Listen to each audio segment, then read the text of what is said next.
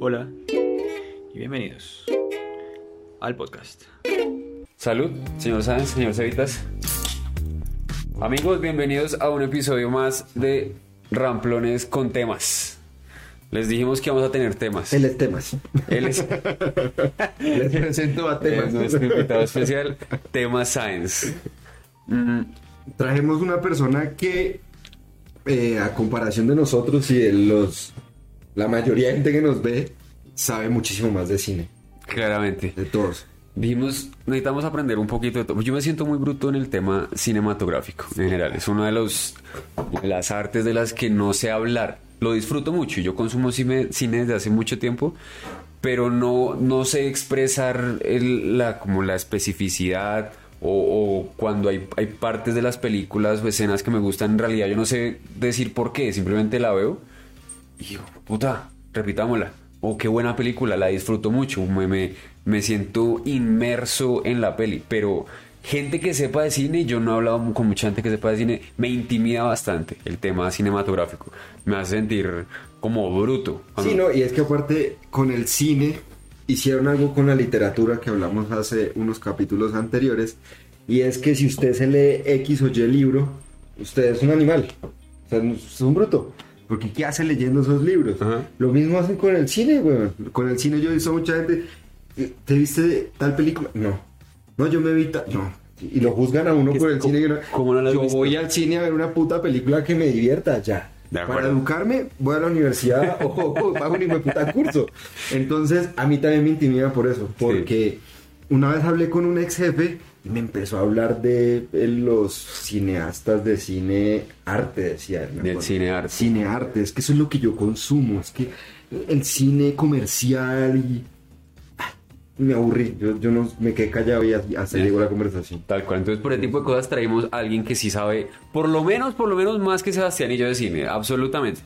Entonces, él es Sáenz. Sí, José Nuestro- Gabriel Sáenz. Nuestro invitado Sáenz. Usted es este ingeniero eléctrico. A- Antes de arrancar con ¿Quién esto, es usted? les ¿Por voy a- qué no, está les voy a acá? agarrar el hilo de lo que estaban hablando. Recientemente a Christopher Nolan le estaban haciendo una entrevista por Oppenheimer y le pusieron un tweet. Le dijeron, esto le manda a decir una persona. eh, mi vida son como las películas de Christopher Nolan, no las entiendo. y le preguntan a Christopher, ¿qué opina o qué le, qué le diría usted a esa persona? Y él dice, no hay que entenderlas, hay que sentirlas. O sea, el cine es como las mujeres, hay que amarlas, no entenderlas. ¿Qué sentido? No, no, no sé si sea la mejor comparación para hacer, pero es un buen punto de partida para, para el tema, para el tema cinematográfico. Yo creo que en realidad no hay personas que sepan mucho de cine.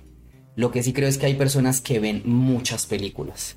Y cuando tú ves muchas películas, empiezas a afinar el ojo, que es lo que te permite poder hablar de películas Ok. ok. más allá que una técnica, porque creería yo que una fórmula como tal no hay, si bien uno estudia algo, estudia ciertas bases, las películas son tan diferentes como, como cada persona, justamente.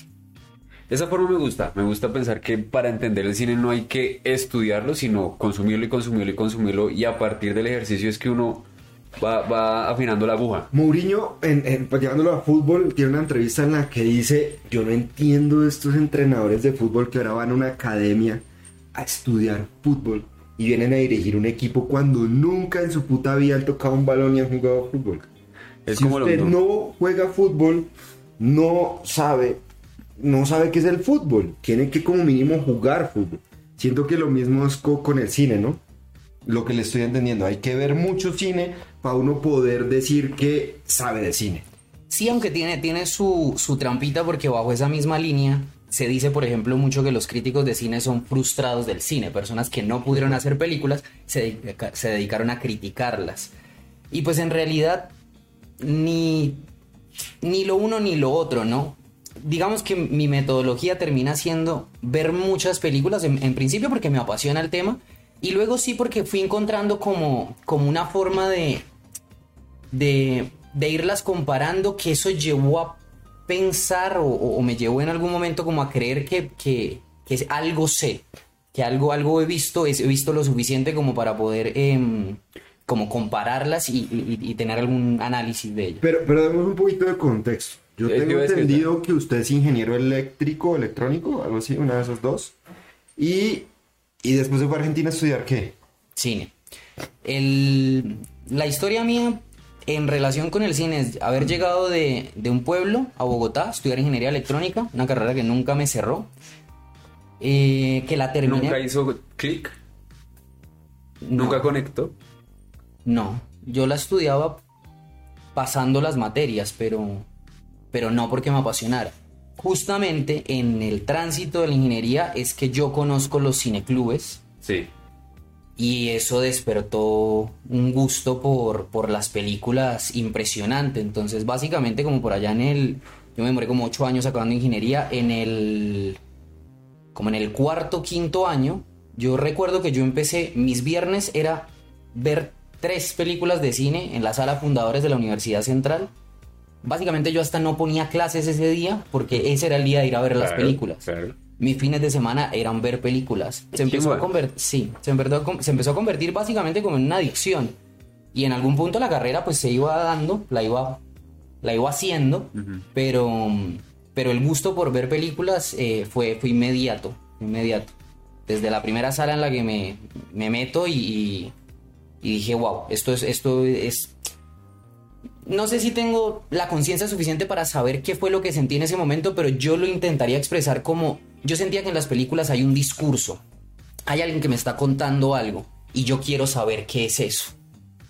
¿Por qué lo, des- lo escribo así? Porque lo segundo que yo recuerdo que empiezo a hacer es que después de haber visto una película, yo empezaba a buscar cuáles eran esas películas de ese director, Sí. cuáles eran las películas de ese actor. Y empezaba a verla una detrás de otra y le fui encontrando un cierto, comillas, sentido a esa filmografía de esa persona. Claro, claro, como que le, le encuentras ya un hilo que este, este actor tiene estos fuertes, estos son sus débiles, el director más o menos piensa las películas de esta manera. Entonces, en ese momento es cuando tienes tu primer acercamiento a la, al cine como consumidor. Sí. Y dijo, lo mío es estudiarlo. Totalmente. Yo creo que inclusive de pequeño hay muchas personas que vieron muchas muchas películas en, en- en televisión, ¿no? Por citar como, no sé, Rocky, eh, Mi pobre angelito. Tiburón, Mi Pobre pobre angelito, angelito, angelito. Todas esas películas. Yo de verdad que... Premier Caracol. Totalmente. Y, y Me muchas sentí el más. domingo a las- al mediodía. Totalmente. Sí. Y muchas más, hombres de muchas. Yo creo que yo no era un consumidor de cine de, de pequeño. En, en- en el colegio no, no, no lo era. En realidad fue cuando llego acá y se me presenta como una alternativa a lo que estaba estudiando y claro, me empezó, me empezó a gustar. Y fueron películas que ya yo me empiezo a topar con, con películas como Requiem por un sueño, 12 monos. Recuerdo que son las primeras películas que por, alguien por ahí me, me, me pasó y dije, wow, esto, esto es otra cosa. Sin demeritar el otro tipo de cine, pero digamos que yo no, lo que era más comercial. Pero arranca como un gustito inicial por, por unas películas aparentemente bien de un circuito underground, porque en ese momento no eran tan conocidas esas películas. Ah, yo no- eso no lo sabía, porque yo conocí Requiem por un sueño y conocí 12 monos ya cuando eran conocidas, cuando ya estaban recomendadas. Brad Pitt, Jared Leto, son manes que actúan unas chimbas, tienen buenos directores y ahí fue que yo las conocí. O sea, usted las conoció. No, no, creería que es lo mismo. Si alcanzas a recordar quién te las presentó, quién te las... o, o por qué llegaste a... En mi caso fue por una recomendación de una persona, claramente. Yo llegué a Requiem porque yo siempre fui muy fan de 30 Seconds to Mars, que es la banda Ah, del vocal de- del actor principal de Requiem por un sueño, Jared Leto. Y pues yo la música del man sí, yo, pero... La del Echelon. El del Echelon, así se llaman sus, sus fans maricones. Y cuando me enteré que el man no solo cantaba, sino que era actor, yo dije, "Fue puta, veamos todo lo que ha hecho este man. Me vi la de Mr. Nobody, me vi esa de Requiem por un sueño, y ahí dije, este, este piro es un hijo de putas como Lady Gaga, que todo lo que hace, lo hace bien, lo hace bonito, lo hace estético, lo hace planeado. No todo. El guasón de él es una mierda. Ah, pues sí, El ¿no? ¿Qué opina? ¿Qué opina ahí, sabes, de- del Joker de- del señor Jared Leto? No la vi. bueno, qué bien. Tiene todavía muy buena imagen de Jared Leto. Sí, no, no se ha Es, decepcionado. es- es como, como que si usted cogiera a Bad Bunny y lo volviera guasón. E- Eso fue lo que él quiso hacer. Fue raro. fue Escuché raro. todo lo que hubo alrededor de la película, que fue una película que terminó editando una empresa mm, de, de- de edición enfocada creo que en algo así como los trailers, y la película por eso tenía como... No tenía como una estructura justamente, sino que era algo más... Colección de clips. Algo así escuché yo, sí. Ah, vea, pues sí, ok, ok. Y entonces llega a los 12 monos y llega Requiem por un sueño. Porque estuvimos hablando con, con Sáenz y le dijimos, venga, recomiéndenos películas para ver pues para tener de qué hablar, porque como les digo, ni, ni Sebas ni yo sepa- sabemos mucho. Y me sentí muy agradecido, como agradecido no, feliz de, de que muchas de las que usted recomendó yo ya las había visto. Yo cuatro, güey. Entonces yo dije, Ay, me vi Closer hace poco. Se vio Closer. Listo. Ahorita hablamos de Closer, que entendí que no le gustó mucho. No, no, no, no, no, para nada, me gustó muchísimo. Ok, ok. Lo que pasa es que hace parte de eso que dice José Gabriel de, de saber qué me están contando. Entonces después de que se acaba la película, ya hablamos de ella, ¿no? Solo simplemente después de que se acaba la película yo quedo como... Todo el tiempo me estuvo, estuve entretenido y después dije, pero ¿qué mierda me acabaron de contar? ¿Qué es esto? Y ya después llegué a mis conclusiones que, que, que las podemos decir más adelante. Yo tengo una pregunta y es, yo una vez me la hizo a mí y yo le dije, no sé, usted sí se acuerda.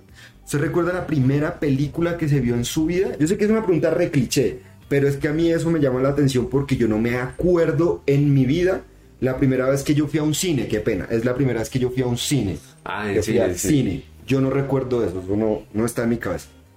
Lo que yo tengo presente, y no sé si también lo quiero o lo quise recordar así, fue Piratas del Caribe, porque el gusto por el cine también arranca muy ligado a Johnny Depp. Él es un actor que yo lo veo haciendo ese papel, que me parece bastante, bastante bien lo que hace. Y luego él como actor me llamó la atención, le busco la filmografía y me encuentro con actuaciones muy interesantes del man que me llevaron, ya empiezan la- las telarañas, a Tim Burton. Hmm, Él también ha trabajado con Polanski. sí. Eh, él también ha trabajado con... Espérame que se me va. Johnny, Depp, a ver, cuando él hizo, no sé, la del enemigo público. Eso ya es con Michael Mann en el es 2009 más, Más adelante. para acá. Sweeney Todd. Todas esas es con Burton. Esa con Burton, el, el jinete sin cabeza, eh, Eduardo Manos de Tijeras. eh, todas esas con Burton y Oiga, claramente no, es que ese puta Johnny Depp ha tenido unos papeles muy, muy hueputos. Yo quería hablar de Johnny Depp, ya que estamos en Johnny Depp, porque usted decía que uno coge la filmografía y entiende al actor. ¿Me puede eh, explicar a Johnny Depp? Porque yo no, ese man es, para mí es impresionante, o sea, yo no sé si es el mejor actor del planeta, no sé, pero es impresionante. Lo, lo, lo que hacen Piratas del Caribe, lo que hacen Sweeney Todd, lo que hacen en, en, Manos de Tijera, o sea, es ridículo, ese, ese man no- no- no- y nunca hace el mismo papel, nunca es la misma persona. Sí, Y otras personas dicen lo contrario, dicen que en realidad es, Es el mismo papel. Es, el mismo papel. Sí, la- hay mucha gente que dice eso, ¿no? Como si usted coge a, a Jack Sparrow, que es este man así que es medio borracho, medio drogado, como que no se enfoca en la vida, y, y lo, lo pone a usted en Willy Wonka, pues es el mismo man pero maquillado. Es la, la idea es muy similar, el la, la idea del personaje, eh, y eso es lo que se dice, que a Johnny Depp lo contratan para un tipo de personaje, que es un, loquito. ¿Qué, qué tiene para decir Johnny No, Depp? yo ¿Le hasta allá no llego. Hasta, hasta allá no, no sé, porque además de algo que creo que, que hay mucho también como, como academia, y la, la desconozco por completo, de la parte de actuación. Creo que eso sí son meras impresiones, como cómo se hace el trabajo eh, y cómo se podría evaluar ese trabajo me, me cuesta más. Más allá de ciertos actores que tengo muy rankeados, porque si algo hice alguna vez sí fue un podio de actores. Y ese lo tengo... Al día de hoy. Sí, está totalmente. El, yo cuando hago los podios siempre pensé en algo, ¿no? Necesito que sean como de nuestra generación porque si no dejamos por fuera una gran cantidad de, de actores o también de directores cuando lo hago, ¿no? Entonces estoy hablando de, yo qué sé, tiene que ser por ahí de 1900, como 70 para acá. Porque voy a dejar por fuera Anthony Hopkins, Morgan Freeman y una gran cantidad de aquellos para poder hacerlo. Este Brando. Marlon Brando, que Ah, podría ser quizá Pacino, Robert De Niro, los voy a dejar por fuera. Están, claro, claro. De nuestra generación, el primero, el primero Daniel Day-Lewis. De Petróleo Sí, Sangriento. El Hilo Fantasma. ¿Es ese man de esos que hace, ¿cómo se llama? Actuación de método. Sí. No sé quién es, weón. que se mete en el personaje y empieza a vivir su vida cotidiana de ¿Daniel acuerdo qué? al- Daniel Day-Lewis. Sigan, sigan. Él fue el que hizo Abraham Lincoln, ¿no? Es el que hizo de Lincoln. El que hace Lincoln. sí. Eso, y que yo escuché una historia de ese man, que ese man Mm. personificaba a Lincoln y empezó en su vida cotidiana a moverse como Lincoln, a hablar como él, a caminar, que es una cosa que me parece impresionante, que los actores eh, se roban la forma de la, la gesticu- que es como el- el- la corporalidad del personaje, que es que el marica empezó a tratar, ¿cómo era? Que firmaba sus cartas, ya no las firmaba como Daniel Day-Lewis, sino Abraham Lincoln, y se comunicaba así con la esposa y con la familia y que el man se enloquece, es un tipo que se chifla por papeles. Claro, claro, eso es- es- ese es uno de los actores que me parece que... La, la misma, eh, es, me estoy contando la historia que le dije que teníamos que ver que vimos los dos, la de Jim Carrey, eh, Andy, cuando, Cuando- se ganó el Oscar haciendo de Andy. Eh, hay un documental, Andy es un comediante. Y Ah, que muere. llama- Y es un comediante supremamente extraño. O sea, su, su humor en su época era poco común, una persona extraña. Y está el documental de cómo Jim Carrey es poseído por Andy. Y Jim and es- Andy. Sí, Jim and Andy. Es, sí, es, es, pues, yo quedé como, yo miraba también y yo decía, fue puta, con razón este quiso el guasón se suicidó, weón. Si no sé, mm, bebe tanto en ese Sí, mierda. no, es, es una vaina que yo no, no termino de entender. ¿Por, por qué es su gusto por, por Daniel Day-Lewis? Ah, Primero, un, un datico. El, el- el método, a mi entender, que es lo único que sé que es el nombre, es método Stanislavski, que es un método de actuación que dice es vamos a sentir el personaje. Entonces lo llevan a todos esos, a esos extremos o a esos lugares. Eh, hay varios, varios actores que, que lo hacen. Daniel Day-Lewis lo que tiene es como datico, una persona que no pasa de 30 películas. Tipos como Morgan Freeman y, Daniel Day-Lewis está, creo que ya por encima de los 50 años, creo personas como, eh, bueno, con una gran cantidad de actores, un DiCaprio, van a llegar a más de 100 películas. Y él con menos de 30 tiene 3 Oscar a Mejor Actuación Principal. Sí, es que ese man es un animal. Es un Sí, monstruo. Sí, sí. Y él empezó a actuar ya siendo grande, ¿no? Él no, creo que él no, o estoy equivocado. Uy, no recuerdo cuál es la primera película, pero sé que él es irlandés y trabaja en El Nombre del, de, en el nombre del Padre, gran película. Trabaja en Mi Pie Izquierdo, que es por la que gana Oscar, creo que el primero. Ah, esa no la- Gran película. Eh, The Boxer, tiene una con Scorsese, si mal no estoy. Y lo que tiene son eh, actuaciones muy potentes, de verdad, justamente. Ah, hay una película que sería para mí la más, la más conocida y es una excelente película, Pandillas de Nueva York. Gran película, de una gran actuación de, de ese man. Em, Tres Oscar. tres Oscar con menos de 30 películas. Le hizo así a DiCaprio. A todos, es el mayor ganador de Oscar sí, a personaje principal. Ah, pero es que a DiCaprio sí lo negrearon en varias ocasiones. Pero yo no, DiCaprio no es mi actor favorito, Está en mi top. pero, pero sí lo negre, la negrearon muy feo. A lo bien que él, por, por los, las tres películas antes de la que se la ganara, el man era el que se merecía el puto Oscar, weón. Era como, como mierda. Él, él se la ganó por la del oso, ¿no? ¿Cómo es que es? El renacido. El renacer. A mí me hubiera gustado más que lo hubiera obtenido por un El Lobo Wall Street. El lobo de Wall Street. Sí, es que en esa, es- ese tiro. en esa fue cuando creo que la mayoría dijimos, listo, aquí fue. No, se lo quita Matthew McConaughey, creo, por Dallas Buyers Club. que es y es que también, y ahí está también el, el que se gana Jared Leto. El, el Eh, Oscar que le gana Jared gana Leto por el personaje de del travesti. del travesti así, todo llevado del mundo. Esa es de mis películas favoritas. De verdad que me la gocé, marica, todo. Porque además también disfruto mucho los, los actores que, que se transforman. Que no, no solo invaden el- como que son personajes, sino que cambian el lo hace creer a cuerpo. usted que, que, que, que, que ese man es. Ese man, Jared Leto, se pegó una... fue- así parecía Christian Bale en The Machinist, así todo... Entonces, viene el segundo de ese top, Christian Bale. Bien, me subo en ese tren. Christian Me- Bale lo es que hace ese man, gacho. se lo compro. Voy, lo Más veo. allá y- que hay, que hay que tener algo en la cabeza para subirse y bajarse de peso al menos cuatro veces de la manera como lo ha hecho. Entiendo que también es actor de método. Y con Christian Bale yo creo que es que ni siquiera hay, hay discusión. No tiene, o es difícil encontrarle una mala actuación, una mala película. Com- te, te compras el personaje. El maquinista. Sí, yo ese man no lo he visto el película. gran truco. En el, gran- Eh, en el Gataca. Él está en Gataca, ¿no? No, en no, equilibrio. no. Eso, eso, equilibrio. Equilibrio. Esa, esa es la que me parece que es, Es tremenda. Muy buena. Ajá, ajá. Hace de Fighter por la que se gana Hace el Oscar. Fighter. Eh, Pues del el reconocido Batman. es muy buena. El, muy absoluto Sí, Batman. De, porque creo que además no ha habido un mejor Batman. Yo no, he disfrutado ningún No. Batman más Pe- que. Pero yo, no es tanto por él, para mí.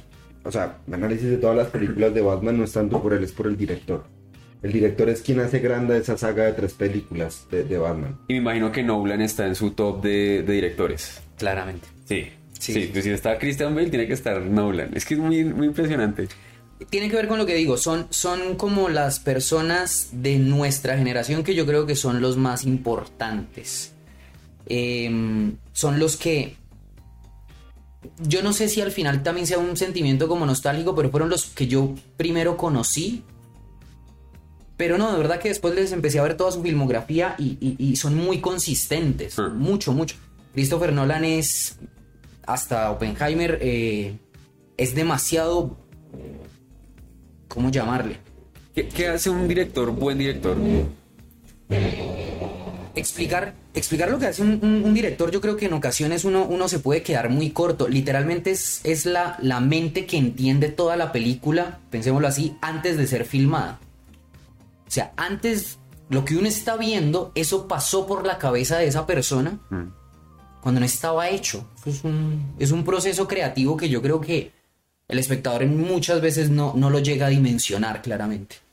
Christopher Nolan tiene justamente, o sea, todas sus películas tienen desde la parte emocional, la parte técnica, la parte...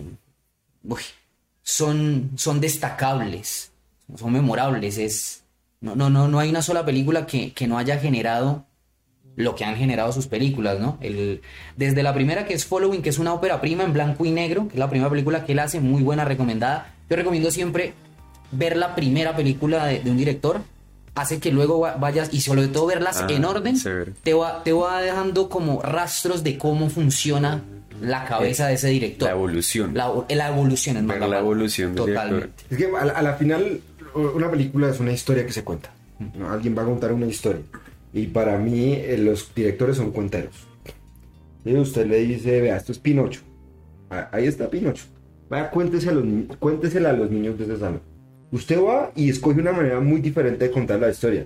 Yo digo, yo quiero contarla con, con suspenso. Con, la quiero hacerles Quiero contarla con Pinocho. muñequitos. ¿Qué? Que, que se demora haciendo. ¿Cuánto se demoró haciendo Pinocho, del toro Pinocho? Como, Me tengo- como ar- años. Años, Sí, ¿no? sí, Como una película tiene 7, 8 años por ahí. Uy, No me gusta tirar datos que no estoy seguro, pero sé que fueron varios, varios Sí, años. Y es que en realidad así es como funciona. Por eso el trabajo de los directores es una película en ocasiones cada, cada 3, 4 años, porque es toda una elabor- elaboración de proceso que, que es, que, es, que, que es larga.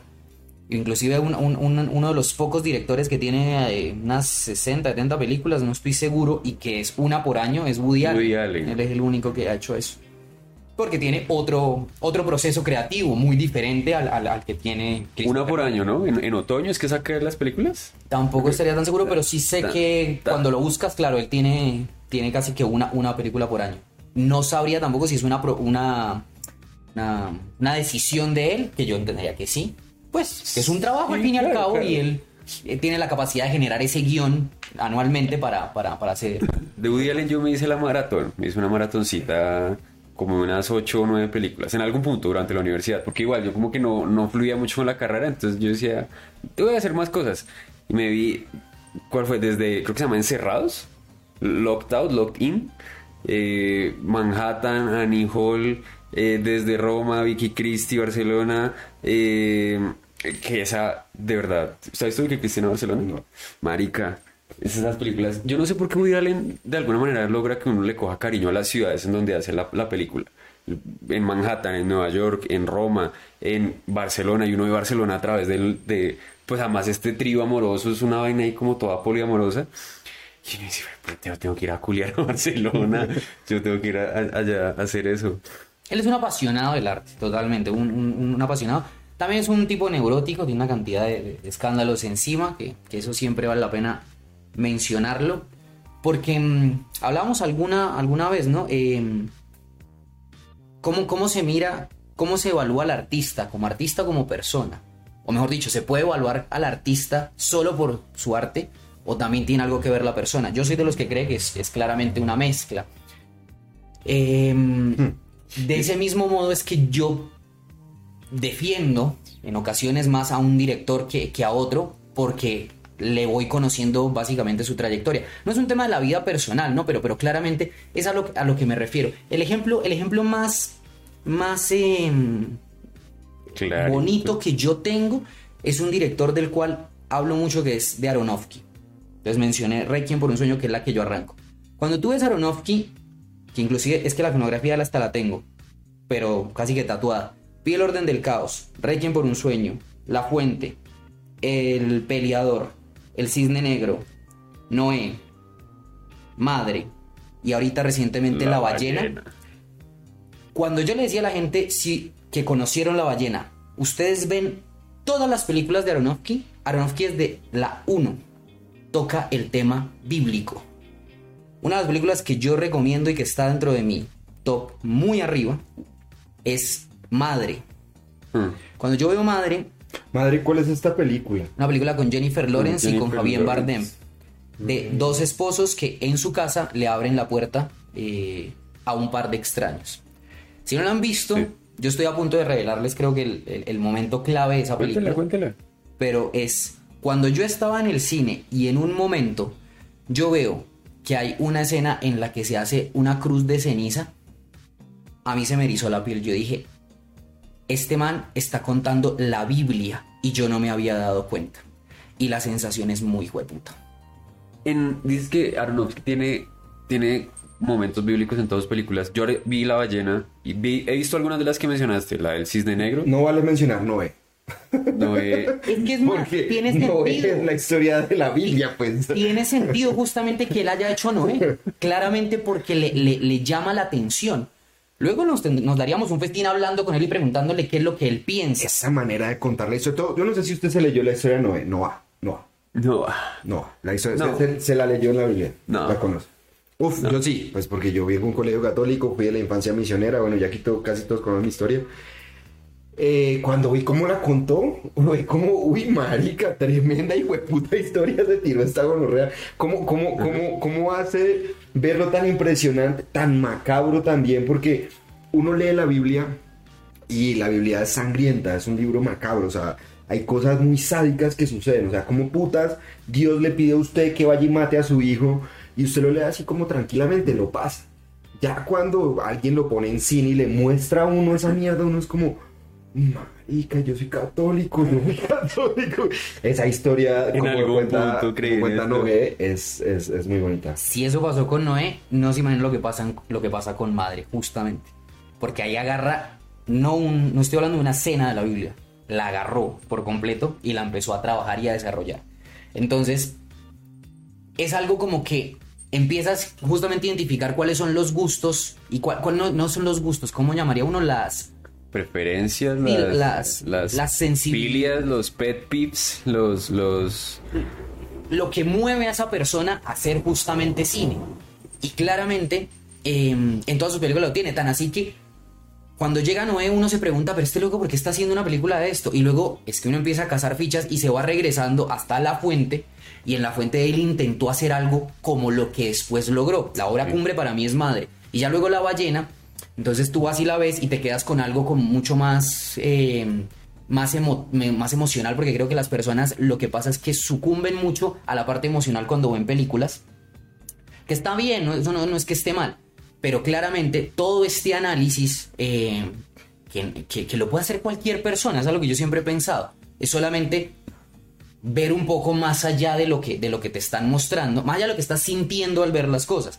Y más allá de toda la parte de obesidad que él quiere trabajar, esa película está hablando de espiritualidad todo el tiempo. La escena final tiene un, un- un momento de, ¿cómo llamarle a esto? Muy onírico, de, del tipo levantándose, de la levantándose silla. y la toma desde abajo y todo el fondo blanco, así como el Cristo beso redentor por primera vez caminando después de 100 años de estar ahí acostado.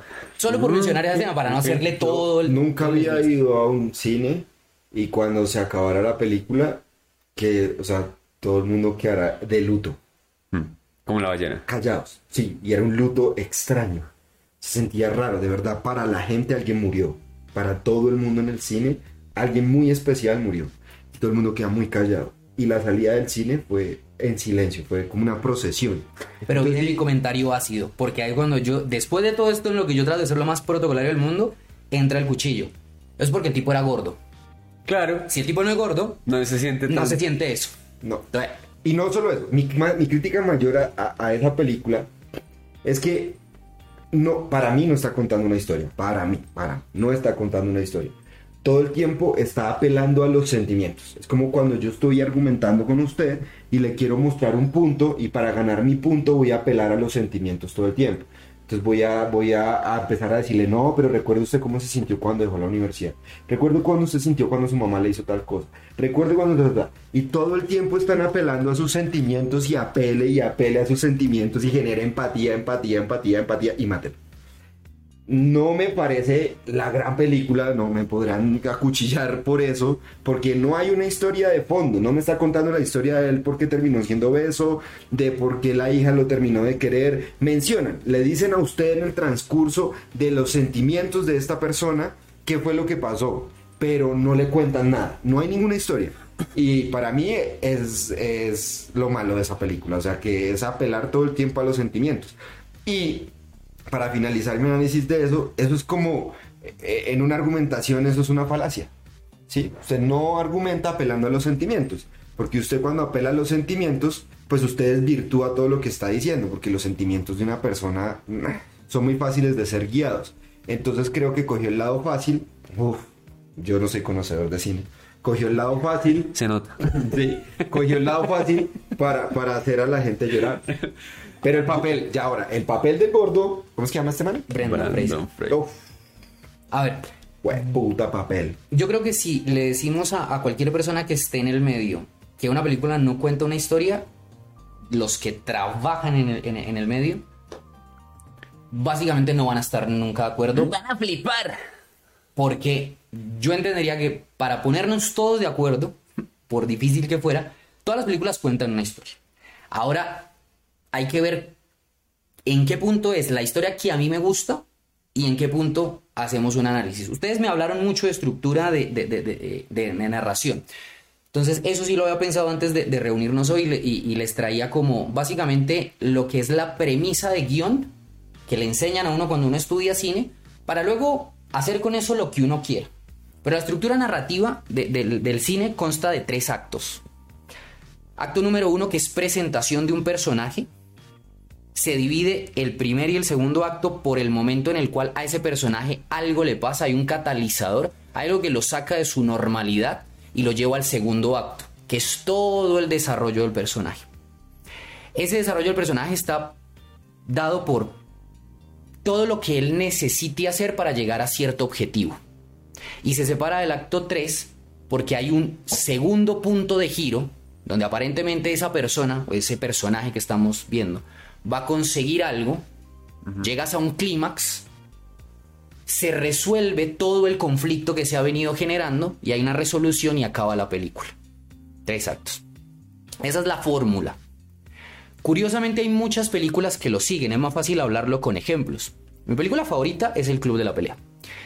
No por la parte narrativa y estructural, pero El Club de la Pelea lo tiene. Esa película la vimos, ¿verdad? Sí. Entonces, esa película te presentan a Edward Norton, que es un tipo eh, obsesivo compulsivo, etcétera, ¿verdad?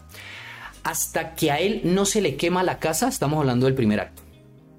Y cuando se le quema la casa es que le pasa algo que lo saca de su normalidad y arranca todo el segundo acto. Todo el segundo acto es todo lo que él aprende con el Brad Pitt. Y hay un nuevo punto de giro cuando matan a este muchacho que era el amigo de él, el de las tetas grandes, y cuando se le empieza a salir la cosa de control, y este man dice, ¿qué está pasando? Y ya de pronto esto no es lo que yo quiero, yo no voy por acá. Y ustedes recuerdan que en esa película es tan espectacular de David Fincher, hay que ver todas las películas de David Fincher, que el man en algún momento, cuando ya se lo encuentra frente a frente y ya entiende lo que está pasando, que dice en una voz en off, y aquí es cuando te das cuenta que esta persona y yo somos lo mismo, reclinas la silla, algo así, y el espectador no sabe lo que está pasando, fundido a negro. Eso es el clímax, y tú estás así. No entiendo qué Sí. está pasando. Putas, ¿Qué ¿cómo está pasando acá? Es el mismo, ta? Ese es el todos los clímax. flashbacks del man. Ok, ok, ok. Y- Ese- ahí es el final del segundo acto, entiendo. No, no, no. El final del segundo acto es cuando él ya no quiere continuar por ese camino. Ok. Cuando pasa lo de la muerte del, del man que le disparan y cuando él empieza a sospechar, o sea, no sospechar, como a no estar de acuerdo con todo lo que se está generando. Y van a atacar a Marla. Sí, cuando ya sí. como que se le sale de control justamente lo que en un principio fue todo- toda la iniciación de él. Ok, ok. En el tercer acto, dentro del tercer acto, ahí debe haber un clímax, que es llevarte al punto como más álgido de la película para una final resolución. ¿Qué pasa? Cuando uno se lo explican siempre, la forma más fácil es con películas, por ejemplo, deportivas, ¿no? donde yo te presento a un boxeador. Al boxeador se le enferma la hija, final del primer acto. El boxeador tiene que competir, competir y competir para ganarse la vida. Y llega el final del segundo acto cuando aparentemente él está por lograr Algo. algo, te lo lleva al clímax, que es lo logra, no lo logra, lo logra, no lo logra, parece que lo va a lograr, pero no lo logra. Batman lo tiene, tiene muchas películas. Al final lo logra, clímax, y después de que lo logra, viene una resolución. Esa es la estructura básica de, de- de cine. Bajo esa premisa empiezan la- los debates, porque casi ninguna película de otro corte más alternativo tiene esa estructura. Muchas no lo tienen. Eh, Requiem por un sueño no lo tiene tan así. Em, Cuando, es que cuando viste lo del empezamos- boxeador se me vino a la cabeza Million Dollar Baby. por ejemplo, eh, que siento que esa podría ser como así estructuradita, ¿no? Rocky. Ah, sí. Rocky. Para mí Closer no lo tiene. Por ejemplo, Closer no lo tiene, no tiene esa estructura. Por eso cuando acabó la película, yo dije, ¿qué, qué, qué, qué- qué pasó? No, o sea, ¿qué, acaba de pasar en, en esta película? Porque es que nunca hubo un nudo, todo el tiempo fue un nudo, nunca hubo un desenlace del nudo solo hasta la parte final, pero todo el tiempo fue un mierdero. Y me, todo el tiempo me estuvieron, ahora sí lo puedo decir, me estuvieron contando una historia muy buena. El man agarró y dijo, iba a contar, voy a inventar una historia, escribió. Y la voy a contar así. Y la contó muy chimba. Pero cuando usted ve el- el- el- la historia, a uno le enseñan en el colegio en español inicio, nudo y desenlace. Sí, que es más o menos lo que usted o está diciendo. Ujú. Cuando uno escribe un cuento, inicio, nudo, desenlace, toda historia tiene eso. Y yo dije, esta mierda no, no tiene. El, el inicio ya es un nudo. o sea, el inicio la, la- la atropellan y ahí se forma ya como que. Y no han pasado ni cinco minutos de película y ya el man está enamorado otra vez. Y uno es como que, uff. Venga, muéstreme en qué momento se juntaron, cómo fue su primera salida, cómo los chocolates, la primera culiada. No hubo una sola escena de sexo, ni una sola escena de sexo. Eso es una de las cosas que más me gusta de esa película. Uf. Que es una historia de dos parejas en donde se entrecruzan se unos con otros, todos con uno. Y hay mucha tensión y hay mucho erotismo y hay, hay romance y hay drama. Como, que siento que representan muy bien una relación humana. Y a pesar de que en el trasfondo claramente hay mucho sexo, nunca es explícito. Ajá. No, no pasa una escena donde, aunque bueno, ver una stripper así, verle esa culo a Natalie Portman, Jesucristo bendito, Santísimo, gracias por recordarnos la película, ¿sabes? Cómo me gusta, de verdad que me... ¿Por qué, por qué le gusta? O sea, ¿por qué no Oh, lo, tanto y lo- esa y lo- película? y lo perra que actúa Natalie Portman cuando se pone la película. Linda. La peluca. La película. Uf, madre, yo la veía y yo decía, qué embrota. qué-". Porque cuando ya hace Black Swan, cuando hace el cisne negro, como ya se, se vuelve muy famélica para hacer ese papel, no, no me parece tan, tan sexy, la verdad. Yo ahí sí como que digo, como, no, no, no. Yo conocí Closer por, porque la- le hicieron una adaptación colombiana en teatro. Yo también la vi. Yo la, yo la vi fue ahí con Patrick Delmas, Delmas, y Marcela Gallego, Marcela, Carolina pero Ramírez eso, y me falta otro. el, el otro man tampoco me acuerdo yo. La vi en teatro y fue como, wow, qué chimba. Y salgo y me dice, no, es que esto es una película. Yo, no joda, vamos a verla. Y además es que a mí Jude Law, el man que hace del, del, del escritor fracasado, Fotógrafo. del... Ah, no, él es, No, él es sí, sí, sí. novelista Perdón, perdón, fracasado. perdón, Sí, sí, sí, sí. Él, él- él dice, prefiero ser novelista fracasado que escritor de obituarios. De obituarios. Ese man para mí también es un gran actor, o sea, disfruto mucho man y además me parece que es un tipo muy lindo, muy atractivo. Entonces, como que la elegancia con la que se mueve siempre, lo disfruto mucho en escena, en, en- en la pantalla. Entonces, pues, chimba, ¿qué recomendación? ¿Por, por qué? qué? qué tiene esa película que lo...? Porque sería justamente dentro de lo que estamos hablando, que una película sin la estructura clásica, para mí, cuenta justamente una muy buena historia. No voy a apelar a la parte, creo que, que- que esa película empatiza mucho porque todos nos sentimos cercanos a la idea del amor. Entonces, claramente todos, yo creo que nos dejamos llevar por muchos momentos de esa película. Como la idea no es, no, ¿cómo decirlo?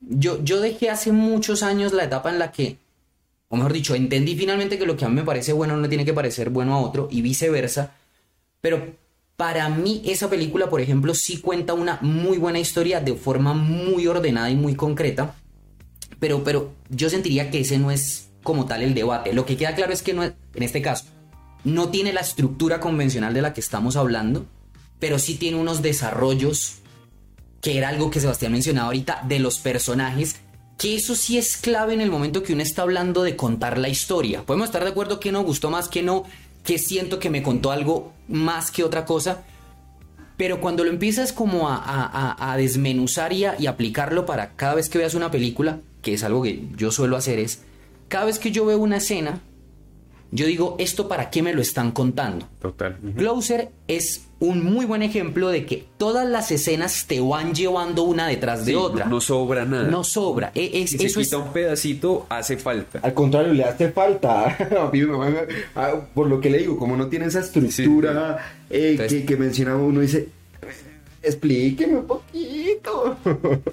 A mí esa parte de la peli me gusta. La- lo que a usted le hace falta es algo que a mí me gusta en la A mí película. me gusta. pero todo es no, complementario. Que, que, que a mí me haga falta no quiere decir que no me gusta. O sea, a mí me gusta. Toda la película me gustó. Y el hecho de que no lo tenga que mostrar, pero que yo lo entienda, eso me gusta. O sea, la sensación con la que yo quedo al final es una sensación de la que me gusta que me, que me den las personas y que me den los libros, las películas, cualquier cosa que consumo. Y es que me haga sentir supremamente incómodo, pero satisfecho. Esa película, yo no sé si convenimos. Habla de que el amor es una mierda. Simple. No, yo no lo pondría así. No, yo no diría que el amor es una mierda. Yo diría, Bueno, o con la elección de las palabras, yo entiendo. El amor, es complicado. Sí, muy complicado. La, la, la, la fórmula mejor. sí, Tiene una complejidad. Sí. Sí, quizá me, me, me, me- excedo en el. Sí, es que por, por eso la disfruto tanto, porque, Claro. porque es una, son como seis historias de amor, que es cuando tú dices que no tiene ninguna estructura. La forma en la que yo la siento es que tiene esa estructura muchas veces cortica. O sea, no es una película en donde Está bien. inicio, mitad, final, acto 1, acto 2 y acto 3, sino se conocen. En la escena, por ejemplo, la primera, en la que la Julia Roberts está tomándole la foto al man y después entra es justo Natalie después de Portman. que simplemente se devuelve del trabajo, qué pena. Eso. Y ya no quiere entrar al trabajo y se va con la nena. La siguiente escena ya llevan cinco meses viviendo juntos Sí, y yo, sí. ¿Qué? No esperen, cabrón.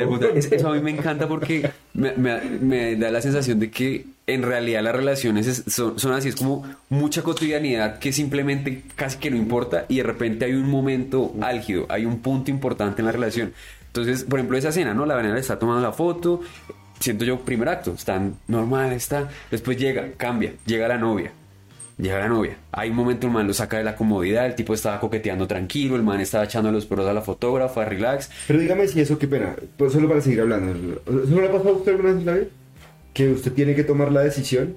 O sea, usted está enrolado con su novia. Pasa la cotidianidad, cotidianidad, cotidianidad. De pronto hay un momento. Aparece una llanara. Aparece, aparece una Julia Roberts. Aparece. No le va a tomar una foto, puede que está haciendo cualquier cosa. Sí, sí. Y hay feeling. Ujú. Y usted simplemente tiene que tomar la decisión.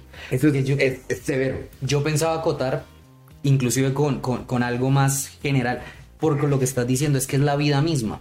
Porque el cine es tan lindo, porque el cine no te cuenta las cotidi no te, no te cuenta los, los tiempos muertos, no te cuenta, no, el, me estoy enredando para decir algo, es como el, el- el cine Lo común, lo promedio que todo el mundo sabe que pasa. Sí, claro, no. El cine no, no tiene lo aburrido del día. Tiene la posibilidad en su narración de no.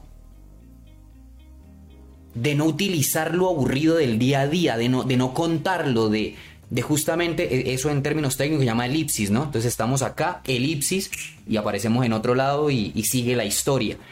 Eso, eso es lo que tiene el cine. Es- esa es una herramienta, una, una posibilidad que tiene la narración cinematográfica. Sí, es como si se cogiera la vida real Y la cortara. y se editara lo aburrido. Y me Exactamente. muestran lo que, lo que vale la pena contar. Porque yo a la gente cuando le cuento mi vida no le voy a contar. Y hoy me levanté y en la mañana me sentí A mí me mal. Y después me tocó convencerme de que mi vida vale la pena. es- Me tocó lavarme los dientes y había pasado una hora. ¿Eso a quién le importa? A la gente le importa es. Y fui a un show y tuve invitados en un podcast. Esto es lo que uno cuenta. Uno no cuenta el día a día de. Y me saqué dos mocos. El primero era más chévere que el segundo porque estaba más suavecito. Un parcero filósofo que no veía hace mucho tiempo me preguntó, ah, recién nos vimos de hijo, Sebas, si se hiciera una película de su vida, ¿cuánto duraría? Me dijo. Yo, uff, una película de mi vida. Yo le dije, yo creo que dos horas. Dos horas y media por ahí. Después le dije, no, ¿sabe qué? horas? ¿Sabe qué? No, cuatro. Cuatro horas le pondría yo a mi película. Pero la idea es que la película la quiera ver la gente.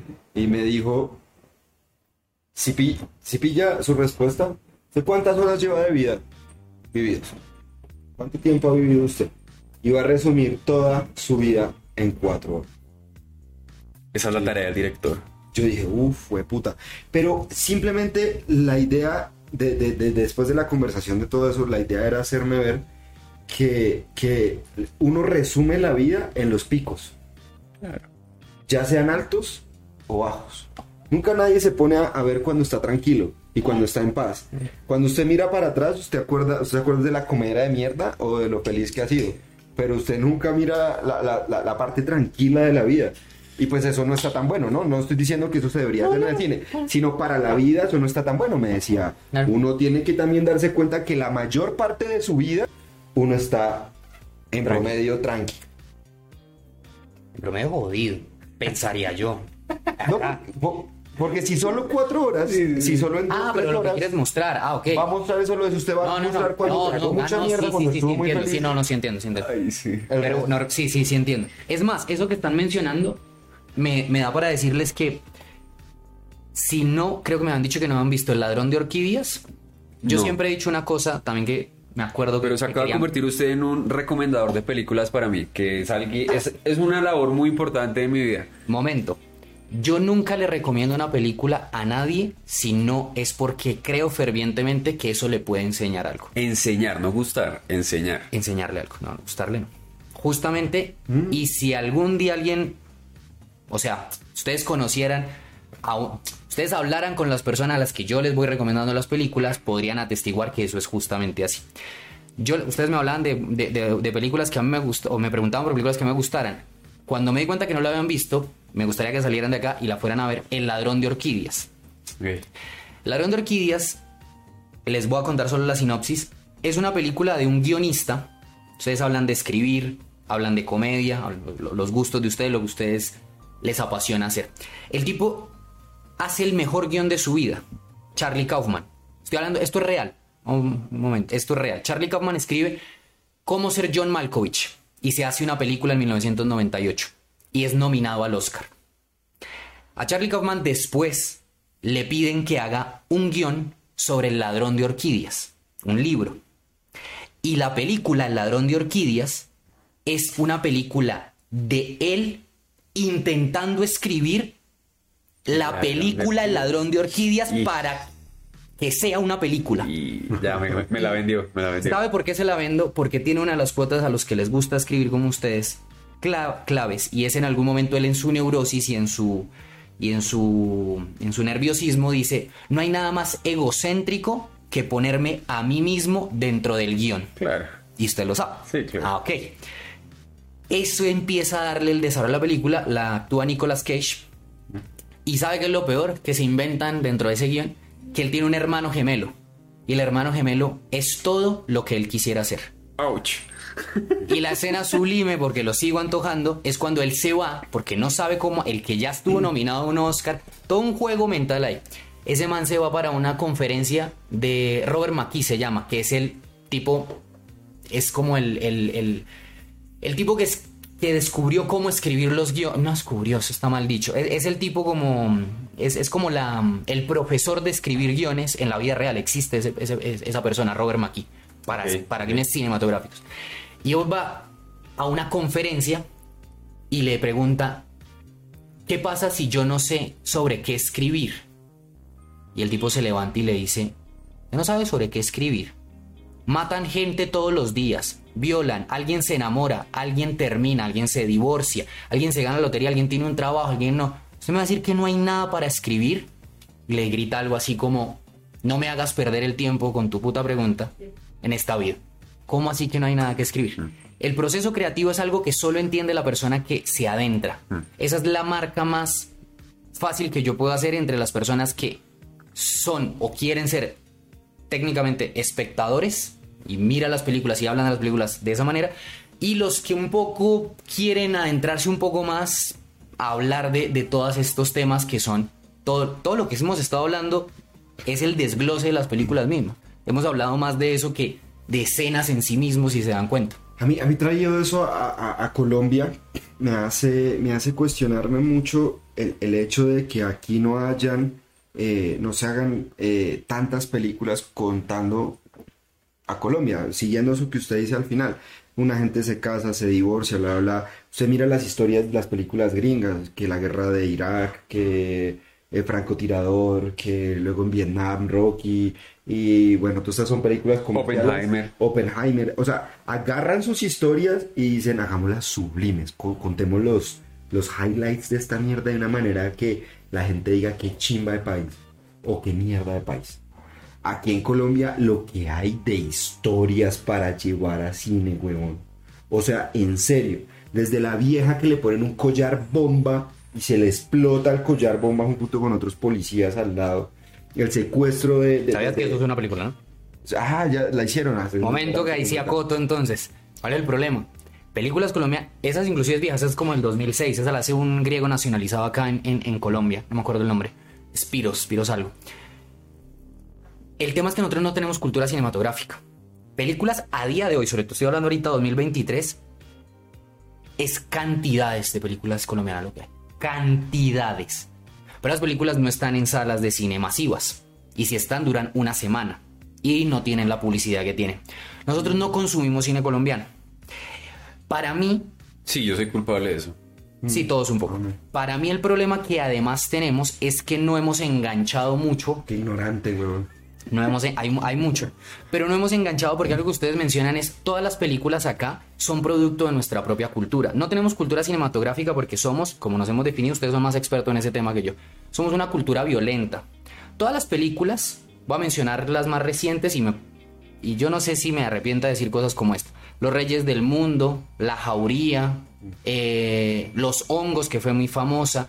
Todas estas películas muestran la sociedad colombiana, lo hacen muy bien, pero al final tú no sientes un, una, una empatía con, con, con las películas, me parece a mí, porque es el reflejo de una sociedad que pareciera Sin salvación. no mejora. Bueno, e- es, una, es un análisis, es un análisis. Yo lo que creo es que le- le- les falta ser más sublimes a la hora de cortar las historias. Tiene, hay, hay ¿Qué que quiere ser- decir con sublimes? ¿Cómo Vea, sublimes? Yo hace poco me fui ahorita al, al, al, Gaitán a verme, a tocar una filarmónica las obras de películas. Estaba Interestelar, estaba Star Wars, estaba Jurassic World o Jurassic Park, que diga, eh, Harry Potter. Us- ¿cu- ¿Cuánto se demora un, un, un, un- ya ahora me olvidó la palabra, el escritor de música en hacer una obra de arte para una película? Fueron películas a las que les dijeron, lo contrato hermano, porque es que en cuatro años voy a sacar esta película y necesito una puta obra de arte para sacarla. Imagínense que hicieran eso con, con, con 100 años de soledad. Que agarraran ese libro, que es realismo mágico, o sea, hay magia dentro de ese libro, que lo cojan y le, le- le paguen de verdad lo que se merece a, a- a un compositor, le digan, hágame una hijueputa canción para esta vaina. No la que hizo Shakira. No, no, no, no estoy hablando de eso, estoy hablando de algo sublime. Eso hace que la historia sea sublime y sea recortada y que genere empatía. Quítale a Oppenheimer la música de fondo. ¿Y usted, ¿y usted qué queda? No, no, no, queda, queda, queda- sé, la paleta de colores de Christopher Nolan y las No, no. fotografías y la escena y No todo. estaría para nada de acuerdo con eso. Claro, para mí la música es muy importante en, en- en la hora de contar una historia. Muy, muy importante. La base, la base del cine, la semilla, ahorita hemos hablado mucho del director, pero la base es el guion. Saben que hay ahorita una huelga, un una, huelga, una huelga en Estados Unidos de actores y de guionistas. guionistas. Porque la inversión, entendido, entendiéndolo yo de esa, palabra, de esa forma, de lo que dice Sebastián, debería estar es en el guion. Y que a mi forma de ver, y esto puede ser un tema de cómo se entienda lo que voy a decir, le falta a los guiones estructura. No la clásica, no, no la misma, no una fórmula, pero estructura. Como sé que usted ya se vio los iniciados, pero su merced se la vio. Ok. les puedo hacer una pregunta y me meto en problemas por estas cosas. ¿Los iniciados en algún momento les tiró un punto de giro? ¿Ustedes sintieron que la historia iba por un lado y luego va para otro? Lo que pasa es que lo que pasó con los iniciados, para mí, que me he leído los libros, es que como no lo hicieron sobre un solo libro, sino lo hicieron sobre varios, porque después yo me quedé en, la conversa en el conversatorio, estaba el productor, y dijo, no, es que intentamos coger los tres libros, bla, bla, bla. Yo le dije a Nati, ese fue el problema. Es que ese fue el problema. O sea, a mí me gustó la película y quiero ver más, pero me hubiera gustado más la grandiosidad de las obras de Mario Mendoza como él las escribe. Ellos alcanzan a agarrar escenas, la primera escena de la mujer muerta y eso es de aquelarre. Después se pasa Lady Masacres. En una parte sale la melancolía de los feos y yo soy como, vengan, están haciendo retazos de, de los libros Y eso que está hablando, y no me están llevando una historia fluida, ¿no? eso es guion. Ok. Para atrás, eso es guion. Entonces, si yo, yo estoy haciendo el guion y yo me agarro un tipo que se leyó todos los libros y que se apasiona de esta forma, va a salir un resultado. Otra cosa es cuando se ma- eso, eso, es un- eso es, por ejemplo, por el tema de las huelgas y por eso es que las películas y todo este universo de Marvel ha venido decayendo. Porque ya todo está siendo como demasiado eh, industrializado, procesado. ChatGPT. El reggaetón cine. ChatGPT, da- dadas todas estas películas de Marvel, Ma- escríbeme la siguiente. Algo así, eso, exactamente. Es el K-pop. Venga, es que ellas me hicieron una pregunta para seguir con lo mismo. Eh, yo hice, yo, yo actué, eh, eh, pero actuación de, de- de teatro, ¿no? No nada de cine y eso. Eh, me hicieron una pregunta. Yo hice, yo actué en teatro y todo, y me entregaban guiones. Yo más o menos sé lo que es un guion. ¿Y qué días me preguntó una, una, una, una audio oyente, una podcaster oyente, no sé cómo le llaman la mierda, güey? Fan. una fan. Digo, ¿qué es un guion? ¿Qué, qué es un guion? Y yo le dije, ¿por qué me preguntas? No, no sé, es que estoy viendo que hay una huelga de guionistas y, y como ustedes hacen un podcast, pues que quería saber si... Bueno, primero, no tenemos guion en esta mierda, sino esto sería muchísimo mejor. Eh, ¿Qué es un guion, weón? No, ustedes no deberían tener un guion, deberían tener es una escaleta. Una escaleta. Ah, ok. El, el guion, ¿qué es un guion? La huelga de guionistas y de eh, actores ahorita es porque ellos están pidiendo que se les reconozcan más regalías y que se les asegure que no van a ser reemplazados por inteligencia artificial. Son las do- los dos puntos. O que tienen miedo. Entre, entre muchas otras cosas, yo creería. Y yo creería que también un reconocimiento. Es que justamente hay mucho trabajo. Esos son más y más puntos que abre, abre una conversación de cine. Hay mucho trabajo que uno nunca termina de ver. Sí, claro. yo siempre le digo a la gente, ve una ima- cuando ustedes vean una película, siempre sepan que todo lo que uno está viendo no es casual. No es casual, todo eso tiene un trabajo de alguien. Un departamento de foto, de arte, de sonido, está trabajando para que eso pase. Sí, eso no- na- nada fue porque, uy, se me pasó. Hay siete, ocho personas detrás de eso diciendo, sí, esta es la toma, repitámosla, este es el ángulo, estas son las luces, este es el vestuario, este es el diálogo, esta es la intención, este es el tono. Y la gente alcanza de pronto a ver el vestuario, el arte, la foto, la música. Pero hay trabajos invisibles como la producción, como el guion. Producción, conseguir una locación. Uno, tú puedes pensar que lo que estás viendo, pues se iba a hacer ahí, se iba a hacer ahí. De pronto no se iba a hacer ahí, se iba a hacer de otra manera en otro lugar, de otro- con otras condiciones, pero fue ahí por diversas decisiones. Y el que es para mí el, la semilla, el guion. Yo no sé. ¿Qué es un guion? Me quedo con la pregunta. El guion, el guion, la única palabra que se me ocurre a mí es una semilla. O sea, yo no, lo estoy hablando en términos más eh, como eh, abstractos que otra cosa. El guion es. Es la, es, es, es, es la semilla, es el esqueleto principal de... de eh, Me gusta es, la es la tarea más Sí. difícil del mundo, escribir, pensaría yo, y pintar de pronto. No, porque es contar esa historia que usted va a ver únicamente en letras. No, y es, y es una guía para, para, para- para el actor. ¿Ustedes quieren saber qué es el guion? Véanse el ladrón de orquídeas. Eso es el guion. El guion es el ladrón de orquídeas. Esa A ver, es a ver. La, después de, dije yo, como pensando en tres películas, yo, pero ¿cuáles, cuáles? Las únicas dos que tuve claro, claro, fueron El Club de la Pelea El Ladrón de Orquídeas. Son mis dos películas que yo creo que más he hablado y he mencionado toda, toda, toda la vida. Son claves porque no solo son grandes obras cinematográficas, sino que también tratan de la vida misma, justamente.